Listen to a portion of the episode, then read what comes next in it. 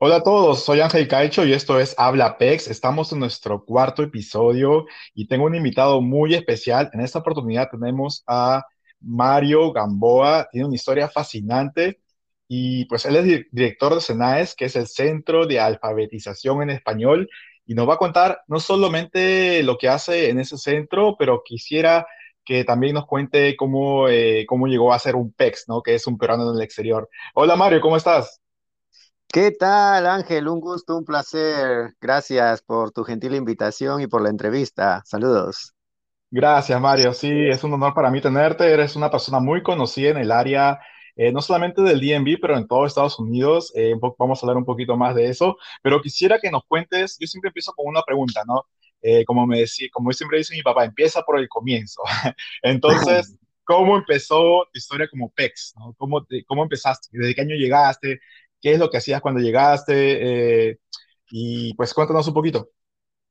Bueno, sí, este, en primer lugar, este, nuevamente gracias y, me siento muy orgulloso de ser peruano, ¿no? Y de ahora estar acá en los Estados Unidos. Este, bueno, mi historia comienza en el año 2003, que como todo inmigrante peruano, bueno, en Perú fui militar, eh, trabajé en el banco, eh, estuve en la universidad, estudié también. Pero llegando a este país, eh, uno viene con muchas ilusiones y fue en el año 2003, como digo, que tuve la oportunidad de viajar acá a Estados Unidos, específicamente en Washington, en Washington, D.C. Y como siempre, trabajando, empezando desde abajo, ¿no? Desde cero, eh, con muchas barreras, con muchas ilusiones, con muchas incertidumbres.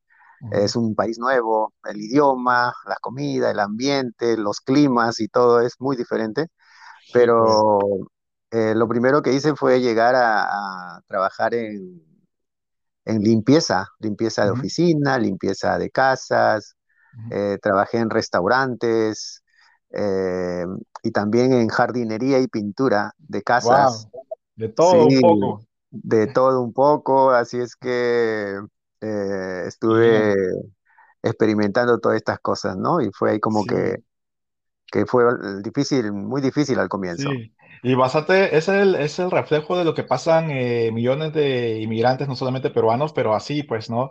Eh, a veces muchos piensan, no, que está yendo a, hay mucha gente, yo entiendo también, que se viene a estudiar, a hacer maestrías, pero hay muchos que vienen a, empezar de abajo y a empezar este, desde cero, ¿no? Y en tu caso tenías una vida hecha en Perú, pues, ¿no? Acabas de decir que eras militar y tenías una carrera establecida, pero pues quisiste dar ese paso al exterior y y no lo dudaste y toma valor también empezar de cero, ¿no?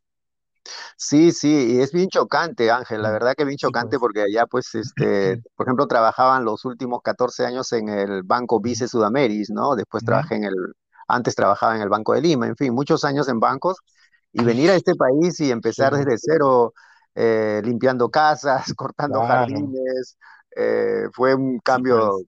Brusco, digamos, pero bueno, Y, y, y lo pasan, lo tomarlo. pasan millones de, de peruanos y, y hispanos acá en esta área y en todos Estados Unidos y en el mundo, ¿no? Y qué bonito que, se, que te reflejes también en ese, en ese tipo de experiencias, ¿no? ¿Qué es lo que más extrañabas de Perú? O sea, ah, yo he tenido entrevistados que me decían, pues extrañaba, extrañaba la comida, otros el mar, y otros me han dicho que se extrañaban hasta los ruidos de las combis, la bulla, el desorden, todo eso me han dicho. ¿Tú, tú qué extrañabas? Bueno, aparte de la familia, ¿no? Pero ¿qué es lo que dijiste al comienzo, sobre todo? Porque siempre al comienzo es lo que, el primer año, los primeros años es cuando uno se extraña ciertas cosas, ¿no? Sí, justo. La verdad que lo que más extrañaba era, era la familia, la verdad. La familia, eh, la comodidad que tenía allá. eh, tenía Sí, mi pues. apartamento allá en San José, en Ujú. Bellavista. Mm, Eh, vivía tranquilo con mi esposa, mi hijo, pero este, al venir acá pues perdí todo porque vine solo al ujú. comienzo, pero y fue un cambio brusco, o sea, no, te- no sentí ese calor familiar que cuando uno llega Sí, a la casa pues. está, ¿no? y todo eso, y la buena comida, ah, la comida también, por supuesto. Tenía que ser tu hermano, todos dicen eso. De verdad. Wow, sí, es un cambio brusco, ¿no? El estilo de vida, especialmente tu casa, y pues yo, la mayoría de peruanos que vienen acá pasan por eso. eh, y pues sí, se extraña bastante. Los, los, el primer o segundo año, ¿no? Es este, toma mucho valor Sí. eh, lograr hacer raíces eh, en un país totalmente diferente, ¿no? Eh, ¿y cuánto, cuándo fue esta, eh, bueno, eh, yo más o menos estuve investigando un poquito de cómo se empezó todo tu, toda la labor que estás haciendo eh, con el centro que tienes, el SENAES, eh, Ujú. pero tienes una historia muy particular al respecto y eso es, ¿sabes? es algo que me fascinó, ¿no? Porque este, muchas, a veces a muchos eh, emprendimientos se empiezan, pero no con la historia que, como la empezaste tú, ¿no? ¿Nos cuentas un, un poquito costa- contar la historia de SENAES, que son las siglas del Centro de Alfabetización en Español, ¿verdad? ¿No me equivoco? Sí, sí, cierto, cierto. Bueno, eh, no sé, a veces eh, yo creo mucho en Dios y a veces. Dios nos pone muchas pruebas y Sí, al pues. permitir que, que salgamos de nuestra comodidad, digamos, de nuestros países, nuestra familia y todo, también nos, nos dice, vamos a llevarte por otro camino. Y fue así como llegué a Estados Unidos y yo pensaba acá pues trabajar en un banco o seguir trabajando, o seguir este. ¿no? Buscando el- eh, cosas eh, Similares a lo que tenías. Sí, casi como tenía en el Perú, pero claro, cosas mejores, digamos, acá también. Sí, pues. Y bueno, en el transcurso que estuve en el año 2003 conocí a, bueno, estaba trabajando en jardinería y pintura, ¿no? Y varias cosas hasta que conocí a dos jóvenes que, que eran mis ayudantes porque a los seis meses más o menos ya comenzaba a aprender a lo que es jardinería y pintura. Entonces, este, una señora me, me decía, Mario, este, si puedes trabajar en esto, que acá son unas casas grandes en el área de Sí, pues. Georgetown, no sé si conoces por acá esta Sí, zona, claro. Sí, una sí, sí. de, ¿no? Casas muy grandes, como decir en Perú, tipo Miraflores, una cosa así, ¿no? Sí, casas bien grandes, jardines grandes, de primera. sí, Eh, sí, esa es la zona más cara de, una de las zonas más caras de visita. Entonces estaba trabajando por ahí y la señora me decía, Mario, necesito por favor que pintes o que corte jardín.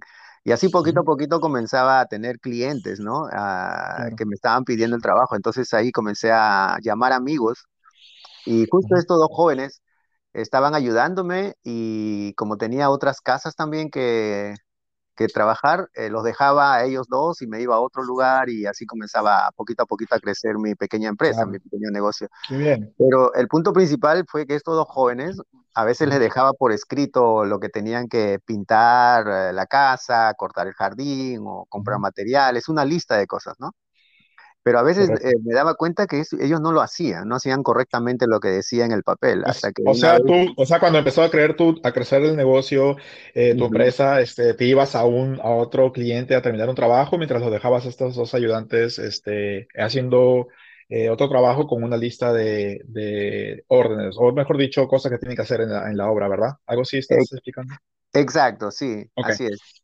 Eh, entonces, hasta que les pregunté a ellos y por qué, por ejemplo, a veces los mandaba a comprar pintura, brochas, lijas, en fin, diferentes cosas, y compraban a veces pocas cosas y porque la había puesto en la lista y no cumplían, o a veces también llegaba a la casa y no habían terminado el trabajo y decían, bueno, no había mucho tiempo, pero ahí estaba en la lista por hacer. Hasta que un día, este, le dejé solamente la lista, pero no les pude explicar. No, o sea, ujú, verbalmente no les expliqué, solamente le dejé la lista en la casa, que ellos iban a ir a trabajar ahí.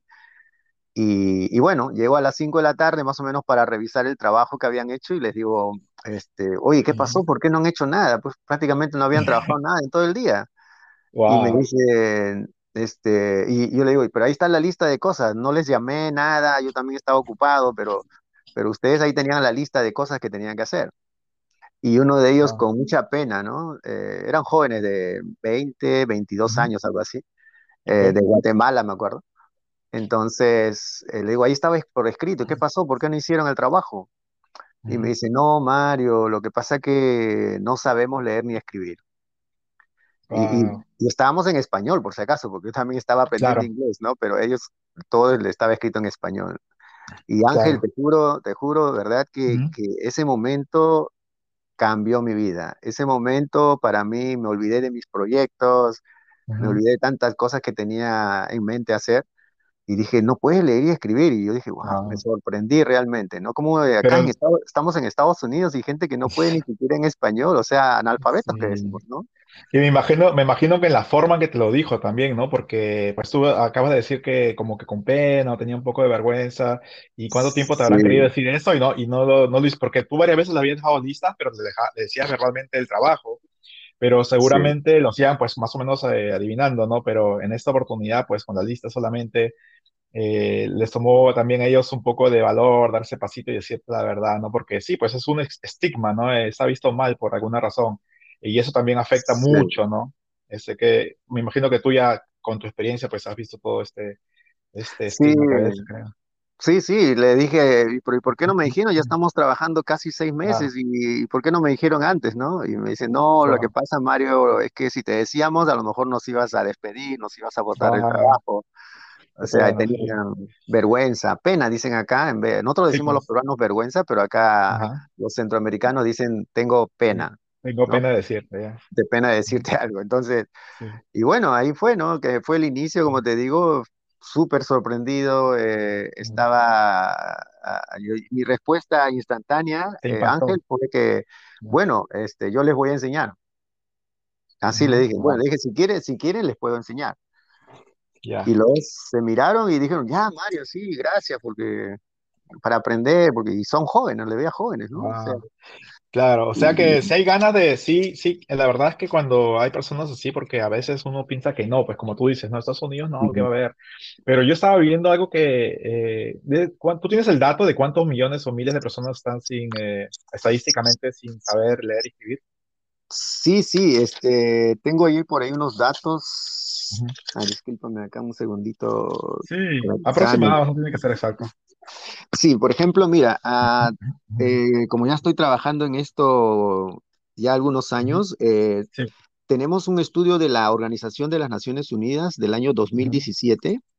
Ok, Eh, hay 758 millones de personas en el mundo wow, que no pueden leer ni escribir. 758 millones, de wow, los, es impresionante. de los cuales en Estados Unidos, en Estados Unidos tenemos Ujú, 43 millones de personas que tienen dificultades para leer y escribir. 43 millones. Pueden leer y escribir, pero tienen muchos problemas, ¿no? O digamos han estudiado un año, dos años. Estamos hablando de gente americana, o sea, gente de acá, ujú. de los Claro, Estados Unidos. Y también, wow, otra nota es, tiene, hay 16 millones en Estados Unidos que son analfabetos. 16 increíble. millones de gringos, como decimos nosotros, no han ido a la escuela, no pueden leer y escribir. Esto significa el 8.1% de la población en los Estados Unidos. Estamos hablando de adultos, por supuesto, ¿no?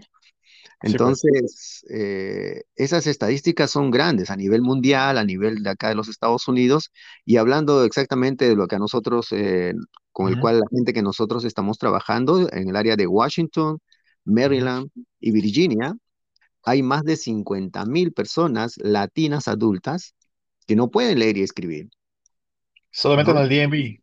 En el DMV que llamamos nosotros, Wow. exacto. Más de 50 mil personas, ¿no? Entonces, viendo todas estas estadísticas, Ángel, ¿qué podemos hacer?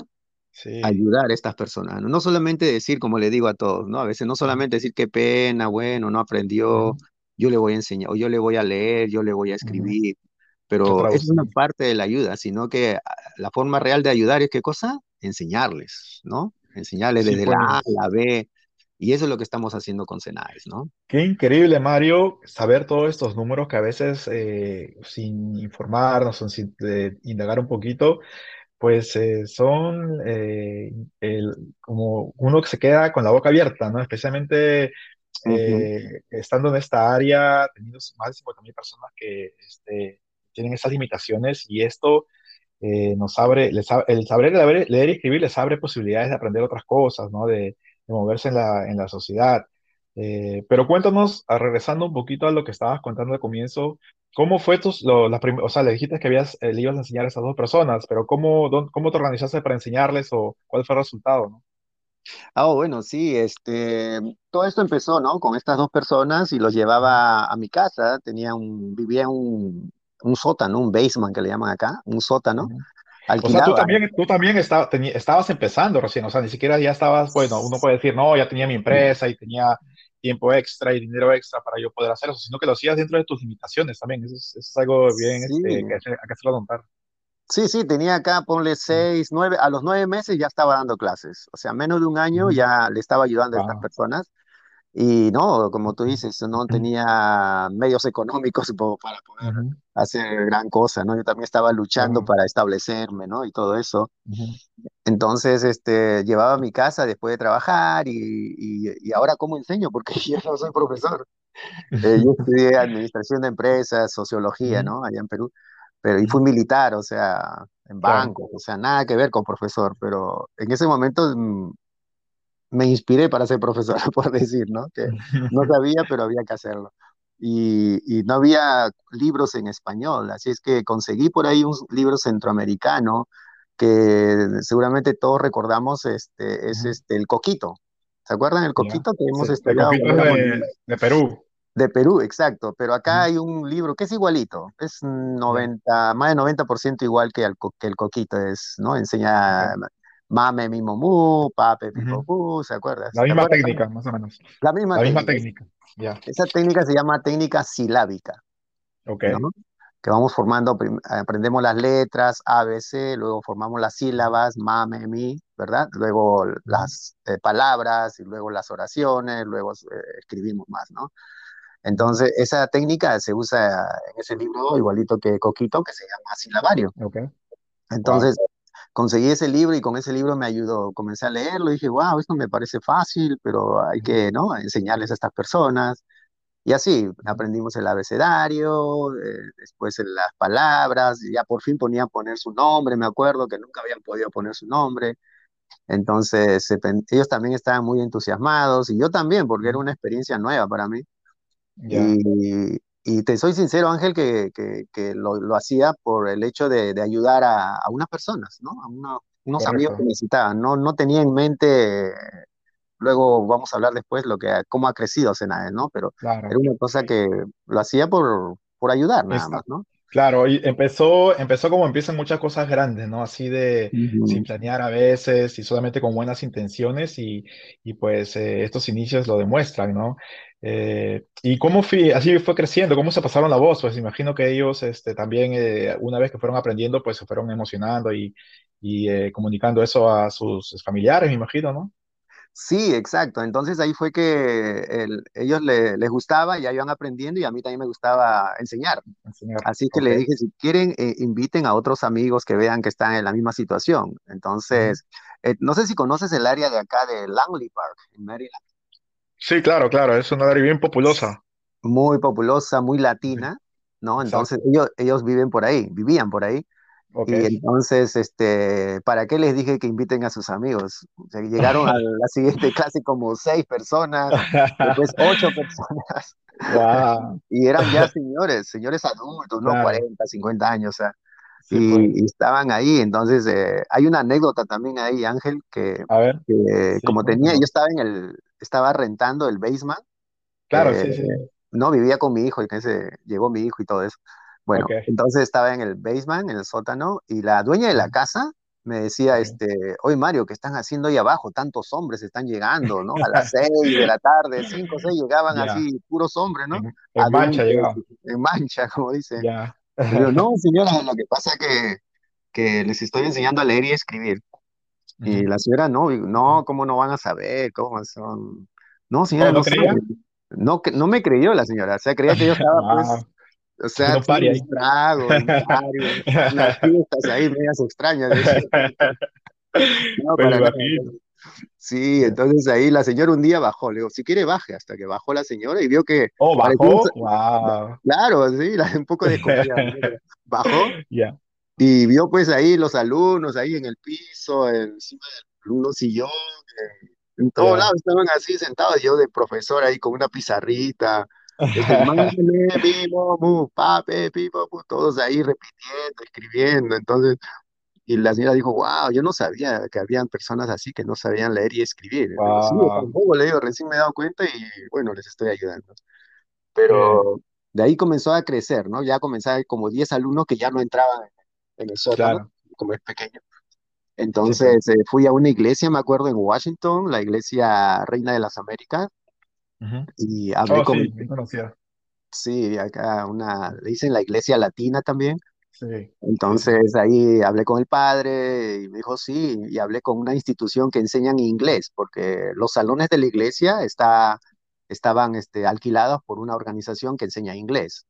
Entonces ah, tuve que hablar también con la directora de la, de la, esa escuela que enseñan inglés y le, le dije, ¿no? Que habían personas que quieren aprender inglés, por supuesto, pero que ellos todavía no pueden leer y escribir, no saben la gramática del idioma, no saben la letra mayúscula, minúscula, Claro.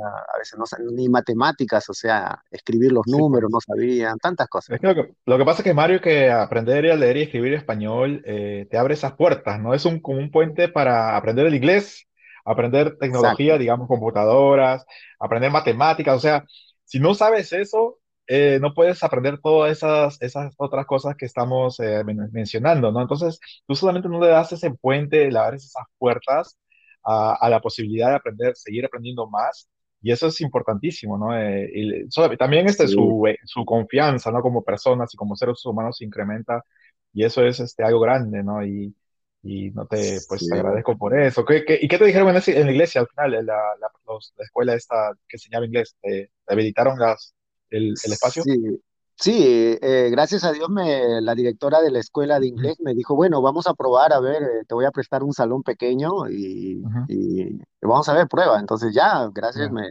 prestó y el, sí, ya comenzamos a dar clases los domingos, me acuerdo, de 9 de la mañana a 12 del día, clases de Wow. español.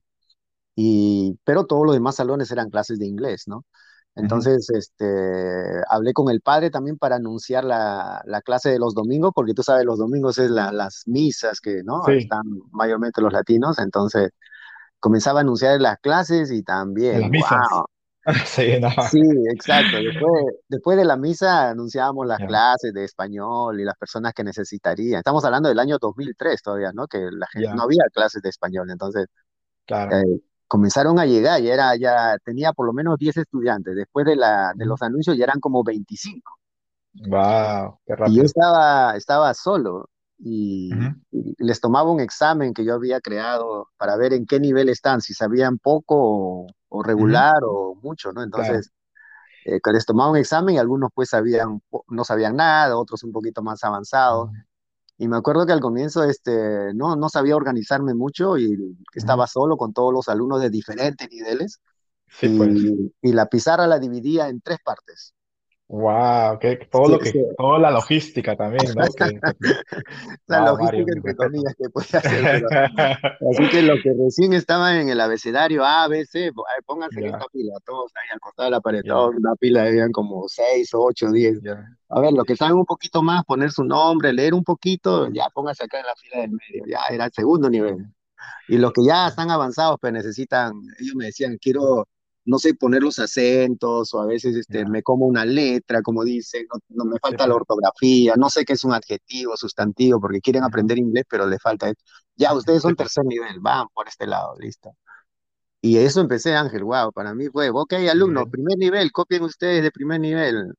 Este es el abecedario, A, B, C, copien en su cuaderno y traten de repetirlo entre ustedes y ya vayan aprendiendo. Y ahí nomás, daba un paso al siguiente lado y era el segundo nivel. Segundo nivel, igual, ya vamos a hacer este, palabras, carro, mesa, ya, y comenzar. Y vamos al tercer nivel, tercer nivel, ya, hagan una oración ustedes de, de tal. Y así me las ingenié. Todo el primer año fue eh, para mí un poco difícil, ¿no? Porque Sí, era primera vez y, y también, ojo, tratando con personas de diferentes países, Ángel, porque a veces Claro, entre los, peru- los peruanos nos entendemos, ¿verdad? Sí, Siempre pues. nuestra forma de hablar, ¿no? Hay, hay cosas que no podemos entender, ¿no? Pero ujú. hablas con un mexicano que tiene su estilo, un salvadoreño que tiene su forma, sus palabras, Y a veces las ¿no? palabras son diferentes. Una palabra es, para ellos es una cosa y para nosotros es otra. Y, ¿sabes? Son, este, a pesar de que todos hablamos español, pues tienen diferentes eh, palabras, ¿no? Para describir ciertas cosas, son sustantivos Sí. y todo. Eh, por ejemplo, Y, una anécdota también te a cuento ver, a ahí, ver, a Ángel, ver. otra más de, de cosas que uno va aprendiendo en la vida. Estaba entrando al salón, eh, ¿no? Y todos los alumnos ya, bueno, habían llegado, ¿no? Algunos. Y Ajá. entro al salón y, y sin querer la piso a una alumna, ¿no? El pie, ¿no? Le piso. Y Ya. le digo, uy, Sí, discúlpame que te he pisado, discúlpame, ¿no? Y todos los alumnos se sé. comenzaron a reír. Uy, profesor, y todo. No, discúlpame, estoy pisado, no, perdóname, ¿no? Porque, claro, Claro. Sí. Y, y, todo comienza, profesor, comienzan a comentar entre ellos, reírse. Yo digo, pero qué, qué malo hay, ¿no? O sea, que me disculpe, ¿no? Sí, Por pues. haberla pisado. ¿Qué? ¿La ha pisado, profesor? Y Sí. seguía. Y yo todo inocente, no sabía que para los peruanos pisar el, ¿no? el pie o algo así Claro, no es nada malo, o sea, o pisar algo. Pero para Sí. ellos pisar es este, Significado, sí, es este, ya algo más, algo más. Ya la gente que, la gente pícara, pícara que está escuchando este podcast ya sabe lo que estamos hablando, ya, así que ya, con eso. Pero, ah, sí, sí, entiendo. Yo también he trabajado, eh, he estado alrededor de muchas personas de todos los países, ¿no? Y sí, pues, eh, toma tiempo eh, acostumbrarse y, no acostumbrarse, sino identificar, ¿no? Los diferentes significados y que ellos también lo entiendan a uno, ¿no? Cuando empieza a, a decir cosas que a veces, este eh, son del vocabulario que usamos más en, en nuestros países. Sí, Eh, pero qué sí, interesante, qué interesante. Pero ¿y cómo ya explotó eso, no? Porque ya, pues ahorita Senades es grande, pero ¿cómo viste ya el siguiente paso al otro nivel? Porque siempre tiene que haber un momento que tú dices, ok, ya, esto ya no da para más, no puedo. Y sí, pues, y, y, y con tu vocación, ¿no? Porque se nota que tenías la vocación de enseñar, porque así a cualquiera más no le nace, por más que quiera ayudar y todo. Eh, la vocación, tienes que tener una cierta vocación para enseñar y tener esa paciencia, ¿no? Que, que, que, tienes que tener cuando quieres dar información y cuando quieres enseñar algo a, a personas que pues en este caso no sabían leer ni escribir, ¿no? Eh, ¿Cómo se dio sí. ese paso ya que fuiste al otro nivel? Pues, Ya, bueno, sí, de ahí en el 2003 empezamos así, 2004, 2005 ya eran como 50 estudiantes wow. y, y- y ya comenzaba a llamar profesores también voluntarios, llegaban, eh, la iglesia, ¿no? La escuela de inglés vio que la necesidad de muchos estudiantes, eh, que eh, ya no era un salón, ya me prestaron dos salones y al siguiente año tres salones y los salones estaban bien. llenos y algunos Wow. estudiantes de inglés eh, se iban a nuestras clases de español porque sabían que nosotros les enseñamos lo que es la gramática, la Claro. ortografía, símbolos de puntuación. Entonces, esto fue creciendo, ¿no? Entonces ya, ya tenía alrededor de ocho profesores, algo así, diez profesores. Eh, ya teníamos tres niveles, ¿no? En tres salones diferentes.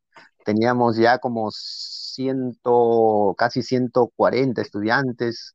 Entonces, eh, ah, y también fui buscando otros lugares de clases. Después de la Iglesia Reina de las Américas, el segundo lugar fue la, el Centro Latinoamericano de la Juventud.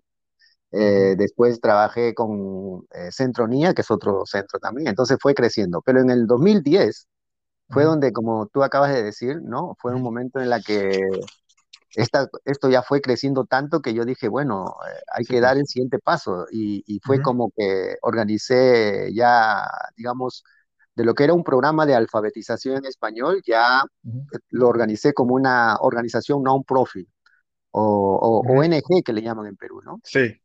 Entonces ya tuve que en el 2010 hacerlo legalmente establecido, ¿no? Uh Ya eh, formamos una, un board director, ¿cómo le llaman? Eh, un Sí. directorio, perdón, un Uh directorio -huh. de personas, ya hicimos nuestro currículum de clases, Uh -huh. ya sacamos las licencias, los permisos que hay que sacar, eh, ¿no? Eh, para poder Claro. trabajar como organización non-profit y luego también recibir fondos, ¿no? De parte del gobierno. Uh -huh. Entonces, fue en el 2010 que ya se estableció oficialmente lo que es, eh, se cambió de nombre incluso, ya Uh -huh. antes era programa de alfabetización y ahora a partir del 2010 ya se llamó Centro de Alfabetización en Español, CENAES, Wow. ¿no? Entonces, y de ahí, gracias a Dios, hemos tenido bastante éxito, la verdad. Y Ángel, también una, una nota muy importante fue Uh -huh. que eh, en el año ya 2020, 2019 para 2020, este, Uh -huh. viajamos a Miami, Uh ¿no? -huh. Este, a una entrevista de Univisión, eh, Sí, Despierta sí, América. iba a Sí, preguntar sobre eso, sí, mi respeto. Dije, wow, cuando vi, eh, porque yo estaba averiguando un poquito de, de los pasos que eh, tuviste para llegar a, a lo que están ahorita en la escuela y todo, en el centro. Eh, vi esa entrevista y dije, wow, eso ya es la cúspide, ¿no? Porque les cuento a sí, los amigos que de repente nos escuchan de Perú, porque te cuento que también nos escuchan de Perú, eh, que este, pues, Univision es un, el canal más grande de Estados Unidos en español y Despierta América es el programa número uno, pues, de, de todos los programas en español que hay, ¿no? Y, y en- ujú, estamos hablando de millones de millones de, de hispanos acá en Estados Unidos que Y no solamente llega a los, a los países de acá, estos, a, los, a los estados de acá de Estados Unidos, pero también llega a todo Centroamérica y México, ¿no?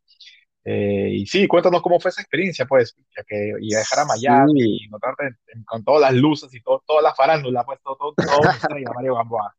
no, Cuéntanos un no, poquito. no. Sino que eh, sí, fue algo súper eh, sorprendente para mí porque ya todo lo que estábamos haciendo con la comunidad, eh, que nos llame un canal tan importante y que nos mande los pasajes para ir hasta allá. Entonces, Claro. eh, fue en vivo la entrevista, eh, fue increíble y, y fue ahí la- lo que me llamó la atención también fue que ellos a- a- comenzaban a averiguar sobre español, los latinos, y estábamos celebrando el, también algo de la hispanidad, estaban celebrando ellos, y encontraron el Centro de Alfabetización en Español, lo que es CENAES, y somos los únicos a nivel nacional Ángel, a Wow. nivel nacional, todo Estados Unidos, que somos los únicos, que somos una organización non-profit. Que somos especialistas en la alfabetización en español, acá en los Estados Unidos. Y yo no sabía, yo pensé que habían otras escuelas así en, no sé, Wow, increíble, ¿ah? Yo también, la verdad, Miami, ¿no? Tantos latinos que están por todos lados, sí. pero no hay una organización así. Y eso, eh, terminando la entrevista, Ángel, tuve como Ujú. 20 llamadas de diferentes estados de Wow, diferentes estados, de Miami, de California, Texas, de todo lado, queriendo que nosotros vayamos a poner esas, esas clases allá, porque dice, acá no hay, en Nueva York me llamaron, las escuelas allá, que no hay, tengo padres de familia, me decía, que no pueden leer y escribir, y acá no hay, no hay clases en español, y, y yo Oye, contento, dije, Mario, me estás, me estás queriendo decir que el siguiente paso va a ser ya, pues, ir a todos los estados de Estados Unidos a replicar el método y la ens- enseñanza que están en SENAES. ¿Tú crees que sea posible o tienes alguna meta en ese sentido? Porque ya estamos hablando de cosas grandes, ¿no? Sí, ese es el punto, este Ángel, ¿no? Ese es el punto. Ir a, la meta de Cenaes es primero tener un local propio acá en Washington, ¿no? Ya comprar o algo, tener un Sí. local propio, que no lo tenemos todavía. Tenemos una oficina así propia, pero no, no un local, una escuela, digamos, ¿no? Así. Eh, luego el siguiente paso es que Cenaes eh, eh, vaya a otros estados, ¿no? Y tener como sucursales, digamos, eh, en Nueva York. Miami, en diferentes estados. eh, y, y tengamos pues 20 lugares en todo Estados Unidos, ¿no? Es mi sueño poder dejar esa, Wow, pues mira, no sabía eso, ah, no tenía eso, este, a pesar de que, como te digo, estaba eh, investigando un poco de toda tu trayectoria, no había tenido, no tenía esa, esa, este, meta en el, en, en- en- mi- mis apuntes, así que creo que es una primicia, no sé. Una primicia para ti. Sí, para habla Pex, muy bien. No, uy, sería algo, algo, este, grandísimo y se ve la, se ve la necesidad, ¿no? Hay demanda, la gente quiere aprender y, y mucha gente, como eh, de repente cuando cada vez que tú, yo me imagino cada entrevista que tienes, a, le dices a alguien la- los números que nos dices a comienzo de esa entrevista, de toda la gente que no tiene este, un- todavía un nivel de alfabetismo, pues uno se queda sorprendido porque la verdad es que uno no piensa que es tanto, ¿no? Y creo que esa, esa demanda se puede ver eh, satisfecha con personas como tú y con la, con la enseñanza que ya, ya tienes el método, ya tienes más o menos la, la, la- el, el diseño, ¿no? Para transportarlo esto a otros estados, y sería increíble y pues ese, mi, mi respeto, Mario, y pues para cualquier cosita de ese espacio, eh, yo encantado de gracias. apoyarte con la difusión. Eh, qué increíble, ah, Me, me ha encantado. Y una de las metas también dijiste que es tu propio, el propio local, ¿no? ¿Cuáles son las primeros, los principales obstáculos o, o las, eh, digamos, las medidas que estás ah, haciendo para lograr ese sueño? Bueno, eh, sí, es, es bien difícil porque acá el sistema en los Estados Unidos está para enseñar eh, inglés. ¿no? Incluso hay fondos a las escuelas, organizaciones, si tú enseñas inglés a 20 personas, pues tienes una buena cantidad de fondos para poder enseñar inglés, ujú. pero nosotros enseñamos español. Entonces ahí está el Sí, problema. pues. Cada vez que, que busco fondos, estoy con organizaciones grandes, eh, ¿no? Ujú. Sí, Eh, con- Mario, pero la, como dije hace un ratito, creo que la, la principal, me imagino que es este, yo lo veo así, ¿no? Pero creo que la barrera es tratar de hacerles entender a estas organizaciones que el aprender, enseñándoles español a estas personas, les abres, les da ese puente, ¿no? Ese camino al, al siguiente paso, que es aprender inglés, aprender matemáticas, aprender a conducir, aprender... Son muchas cosas, ¿no? Que están relacionadas en, en eso. Entonces, es, es la puerta, la primera puerta es esa. Y, y por ahí va, creo, la explicación que tienes que hacerle, ¿no?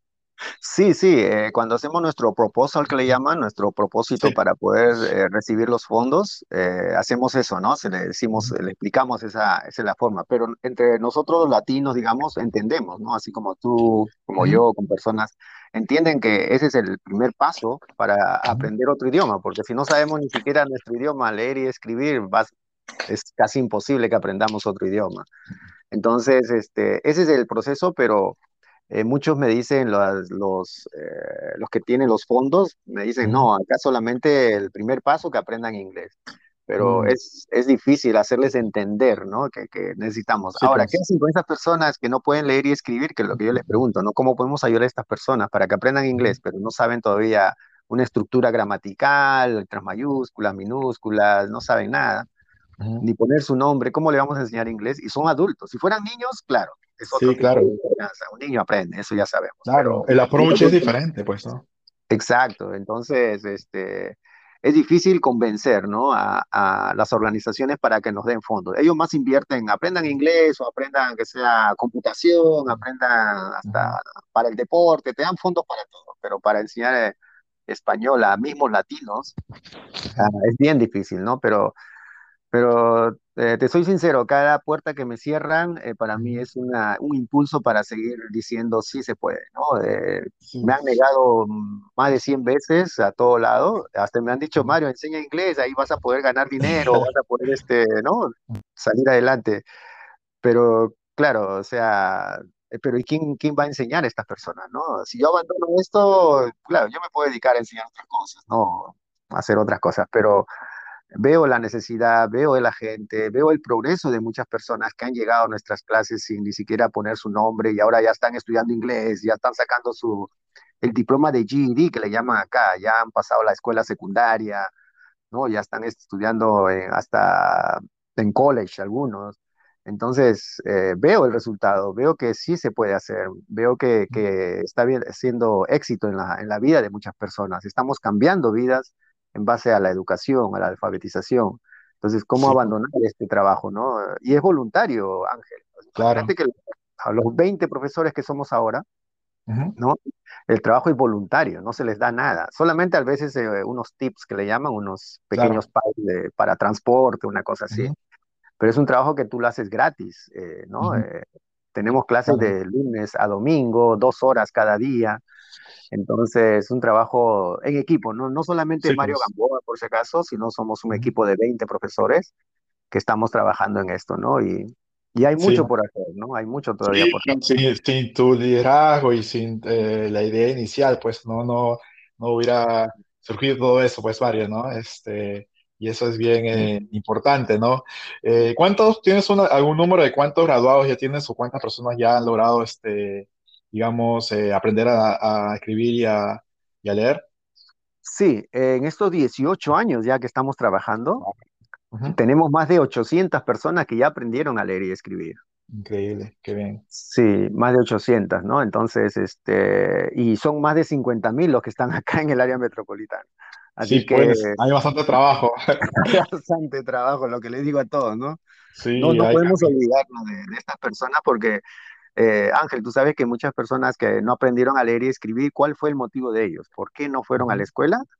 La respuesta es eh, por situaciones económicas, situaciones familiares, más que todo son gente de Centroamérica, ¿no? Hablando Sí. de Sa- Salvador, Guatemala, Honduras, eh, diferentes países, entonces eh, la situación de ellos es un poquito de un nivel un poquito Sí. bajo, ¿no? A veces las Eh, familias, ¿no? Las, la los, eh, familia, son de gente de campo y las familias, los, los padres los fuerzan a, bueno, los, la única forma, pues yo entiendo también la necesidad a veces, ¿no? Que o, o trabajas en el campo o no come, o no comen, pues, ¿no? Entonces dejan un poco de lado el estudio por esa razón y cierto. Y las guerras también. Ha habido, tú sabes que El también, Salvador correcto. hace 40, 50 años estaban en guerra Guerra ¿no? civil. Entonces, y eso es lo que me cuentan ellos también. Decía, yo tenía cinco añitos, diez añitos y no podía ir a la escuela eh, porque estábamos en guerra, ¿no? O sea, mataron a mis padres, me puse a trabajar, no había, no habían escuelas, o sea, en plena claro. guerra no, no se puede hacer nada y estuvieron muchos años así. Entonces, todas esas personas que ahora ya tienen 50, 60 años.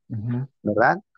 Sí, eh, están las consecuencias, ¿no? Ahora está, a esta pues. edad están aprendiendo, tienen que aprender porque la vida les exige a- aprender, a leer, a Sí, pues. escribir, ¿no? Sí, sí, qué importante eh, lo que haces. Y sí, pues son historias particulares. Imagino tú sabes millones de historias de, de las personas que, Sí, sí, van a sí, claro. verte y unas más tristes que otras, ¿no? Eh, y que pues al menos yo creo que Senades es ese, esa lucecita al final del túnel que ellos ven como una oportunidad que no se les dio antes, pero tienen la oportunidad de hacerlo ahora, ¿no? Y no, como te Sí, dije al comienzo, pues no solamente aprenden a leer y escribir, pero también su personalidad, ¿no? De su, como seres humanos eh, se, se- es, cambia, ¿no? Porque ya eh, es- se sienten mejores, no se sienten un poco más realizados. Entonces, eso también eh, es muy loable, ¿no? Eh, la labor que sí. estás haciendo. Y vi en eso también de Despierta América que te llevaron a dos personas, ¿no? Creo, no, no escuché bien eh, el detalle, pero creo que fueron personas que habías enseñado antes en el mismo programa en Sí, vivo.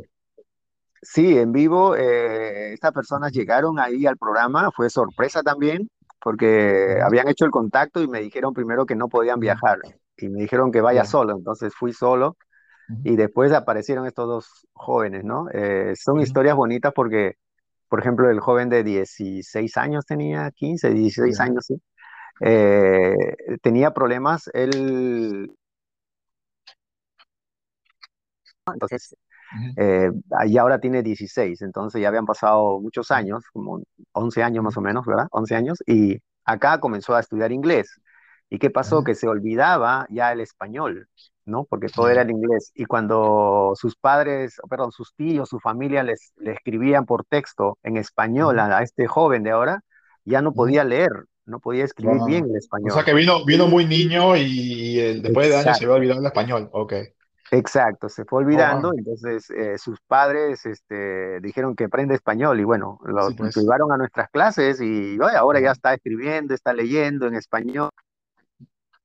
Ah, wow. No había visto también esa, ese Sí, tipo de ese segmento, ¿no? También de, de, pues, nuevas generaciones que sí. vienen de chicos y se pierden el español por estar a, veces el por A o B y pues sí, ¿no? No había visto también de, ese- de ese- de esa perspectiva. ¿Y la otra persona ese quién era.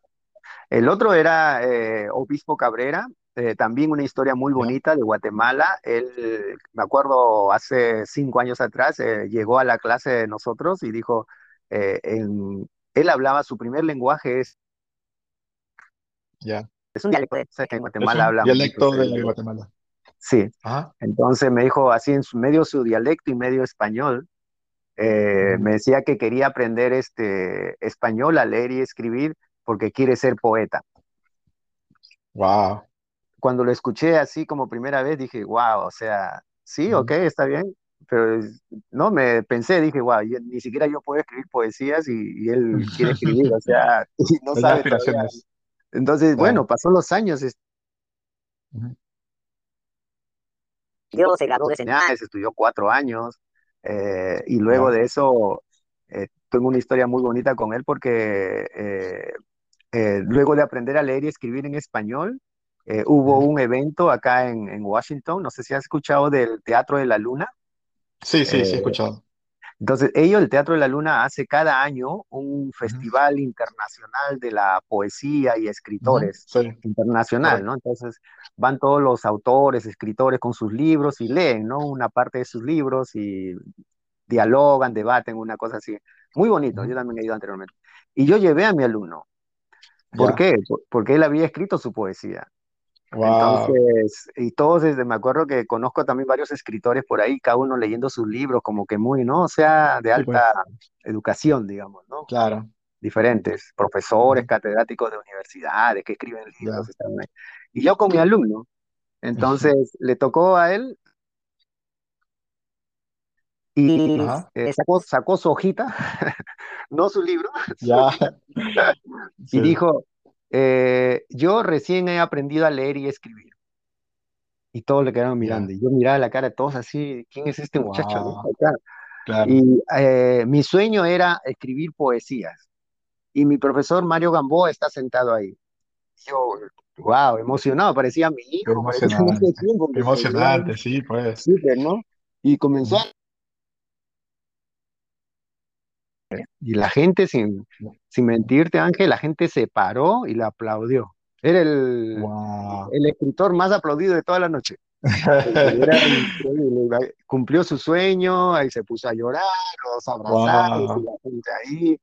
Y ellos recién nos conocieron a nosotros también, ¿no? Que, quién, qué cosas Claro. Cenaes y cómo hacen. Y yo también hablé de mi organización. Pues siempre aprovecho Sí, cualquier claro. para hacer mi Sí, publicidad. pues, tiene que ser los cherry, los cherry, como dicen. Chévere, como decimos. No, qué Pero fue una increíble, porque lo que pasa es que tú no solamente enseñas a aprender a, a leer y escribir, pero eh, Mario, déjame decirte, tú tocas vidas, ¿no? Y, y es poca gente la que, la que puede decir que ha hecho eso. Ese, son, este muchacho, esas personas que tú enseñas, pues los, les cambias la vida y ellos siempre te van a recordar, ¿no? Y eh, yo sé que, pues, eh, este, una cosa es tener vocación de enseñar, pero otra cosa es a cambiar la vida de las personas y eso es, este eh, me quito el sombrero, pues, este, ante, ante Mario, ante tu labor y, y muy, Ah, gracias. respetos. Mi respeto por lo que Gracias. haces y, y pues, eh, mira, hemos hablado ya casi 46 minutos y, pucha, nos hemos ha Wow. pasado volando porque las anécdotas que nos has contado. Eh, los invito a ver los videos de Mario Gamboa en YouTube. Está ese video de, Experto en América con estas dos personas que él, él está contando ahorita eh, el background de las personas que, pues, lo sorprendieron, ¿no? En vivo y es excelente llegar a esa, esa, esa plataforma, ¿no? De Despierta América y, la, la, y que la, la, realización de que pues hay mucha demanda, lo que, hacemos, lo que hace Mario aquí en esta área no ha sido replicado todavía en otros estados y esa es la meta que tiene ahora. Eh, Mario, te agradezco muchísimo haber estado aquí. ¿Algunas palabras finales, algo más que quieras añadir? ¿Algún proyecto recién que quieras este, contarnos? Uh, sí, bueno, en primer lugar agradecerte, eh, Ángel Caicho, por la gran oportunidad. Es, ha sido un honor, ¿verdad?, conversar contigo. Te agradezco muchísimo tu paciencia también, porque habíamos postergado algunas, Sí, reuniones. no, no, eh, entiendo, es una persona muy ocupada, más bien, muchas gracias por, por trabajo. Y, y, bueno, me siento complacido verdaderamente. Eh, Ujú. porque es tu medio que, ¿no? De PEX, de peruanos en Habla, el exterior. correcto. Y, y me encanta como peruano, me siento súper orgulloso y, y gracias por, por la entrevista y contar mi pequeña historia, mi humilde historia y, y estoy tratando de alguna manera de apoyar a mi comunidad, ¿no? Siempre por, tratando de representar bien a mi, a mi querido Perú, a mi querido país, ¿no? Y, y poder colaborar también con, con toda la gente eh, latina aquí en los Estados Unidos. Así que nuevamente, muchas gracias, eh. Ángel, y, y te deseo también mucho éxito con tu, con tu programa de PEX. Así es que Sí, gracias, gracias. No, es un honor para mí haberlo, haberte tenido, Mario, y pues aquí este, te tomo la palabra en cualquier otro momento. Te invito para que nos cuentes un poquito más de tus metas y pues cuando, se, cuando ya tengan su local, ojalá, ojalá que nos invites para hacer una transmisión en vivo desde ahí Oh, ya. to- todas las mejores vibras. va a estar especial. Claro Claro que sí. sí. Gracias, Mario. Y pues muchísimas gracias y eh, gracias a todos por escucharnos. Y si quieren saber más de Mario Gamboa, pues solo buscan en Cenaes, eh, Mario Gamboa, pues y ahí van a encontrar un poquito más de su historia. ¿Y reciben ustedes donaciones o cómo es este, la ayuda que ustedes o voluntarios necesitan también para su, su- su organización o cómo este, se organiza, se organiza en ese sentido, Mario? Sí, sí, justo, gracias, gracias por, por hacerme acordar, siempre me olvido de pedir. Tiene que hacer bien el cherry, pues Mario, tiene que hacer bien el cherry, ¿no? No, yo soy, yo soy malo para pedir, sí, este, el, estamos justamente ahora haciendo un, found- ¿cómo se dice? Recaudación de fondos, Fundraising. Ajá, un fundraising para Cenaes, un GoFundMe que le llaman también. Eh, las personas que puedan entrar amablemente a nuestra página web de Cenaes, es eh, cenaes.org. Ujú. Eh, pueden entrar ahí, pueden hacer sus donaciones. Eh, estamos siempre eh, tratando de, de recolectar fondos, ¿no? Y poder mantener esta, estas clases gratis. No cobramos nada nosotros por las clases. Ujú. Eh, también es otro problema que me dicen, ¿por qué no cobras? Porque la respuesta es, este, son personas que, es la, la persona que gana menos acá en los Estados Sí, Unidos. pues. O sea, una gente que no puede leer, es como en Perú, ¿no? Ubiquémonos en. Perú, la gente ah, que no puede leer y escribir, ¿en, qué trabaja y cuánto gana, ¿no? Igual acá en los. Estados Unidos también son las personas que ganan menos. Entonces yo más me preocupo por eso. No, nosotros no buscamos en realidad ganar, sino ayudar pero necesitamos fondos y, y las personas que me escuchan, que tengan, digamos, medios económicos que nos puedan ayudar, pueden ser amigos, empresarios, organizaciones, cualquier persona que, que nos puedan donar, aunque sea un dólar, eso ellas saben que va a ser bien recibido y vamos a invertirlo en, en, justamente con lo que estamos haciendo, ¿no? Y algún día llevar este proyecto a muchos lugares de los Estados Unidos y, y cuando vaya a Perú también voy a poner ahí en Perú también. Ya. Exacto, eso. Otro, otro sueño que tengo pendiente por ahí. qué bien, qué bien. Tienes muchos sueños. Qué bien, ah, y todos esos sueños están este, envueltos en la labor que estás haciendo, ¿no? Que es eh, enseñar a escribir y a leer a las personas. Entonces, muchísimas gracias, amigos. Entren a escenaes.org y ahí pues entra más detalles para las actividades de recaudación de fondos, donaciones. Poquito a poquito se va sumando y es una buena causa, ¿no? especialmente, pues, si hay peruanos que quieren ayudar, pues estamos aquí con un gran representante peruano en el, exterior. Gracias, Mario. Estamos en contacto, ¿ok? Gracias, Ángel. Un gran abrazo para ti y para todos los peruanos también. Muy amable. Gracias. Gracias.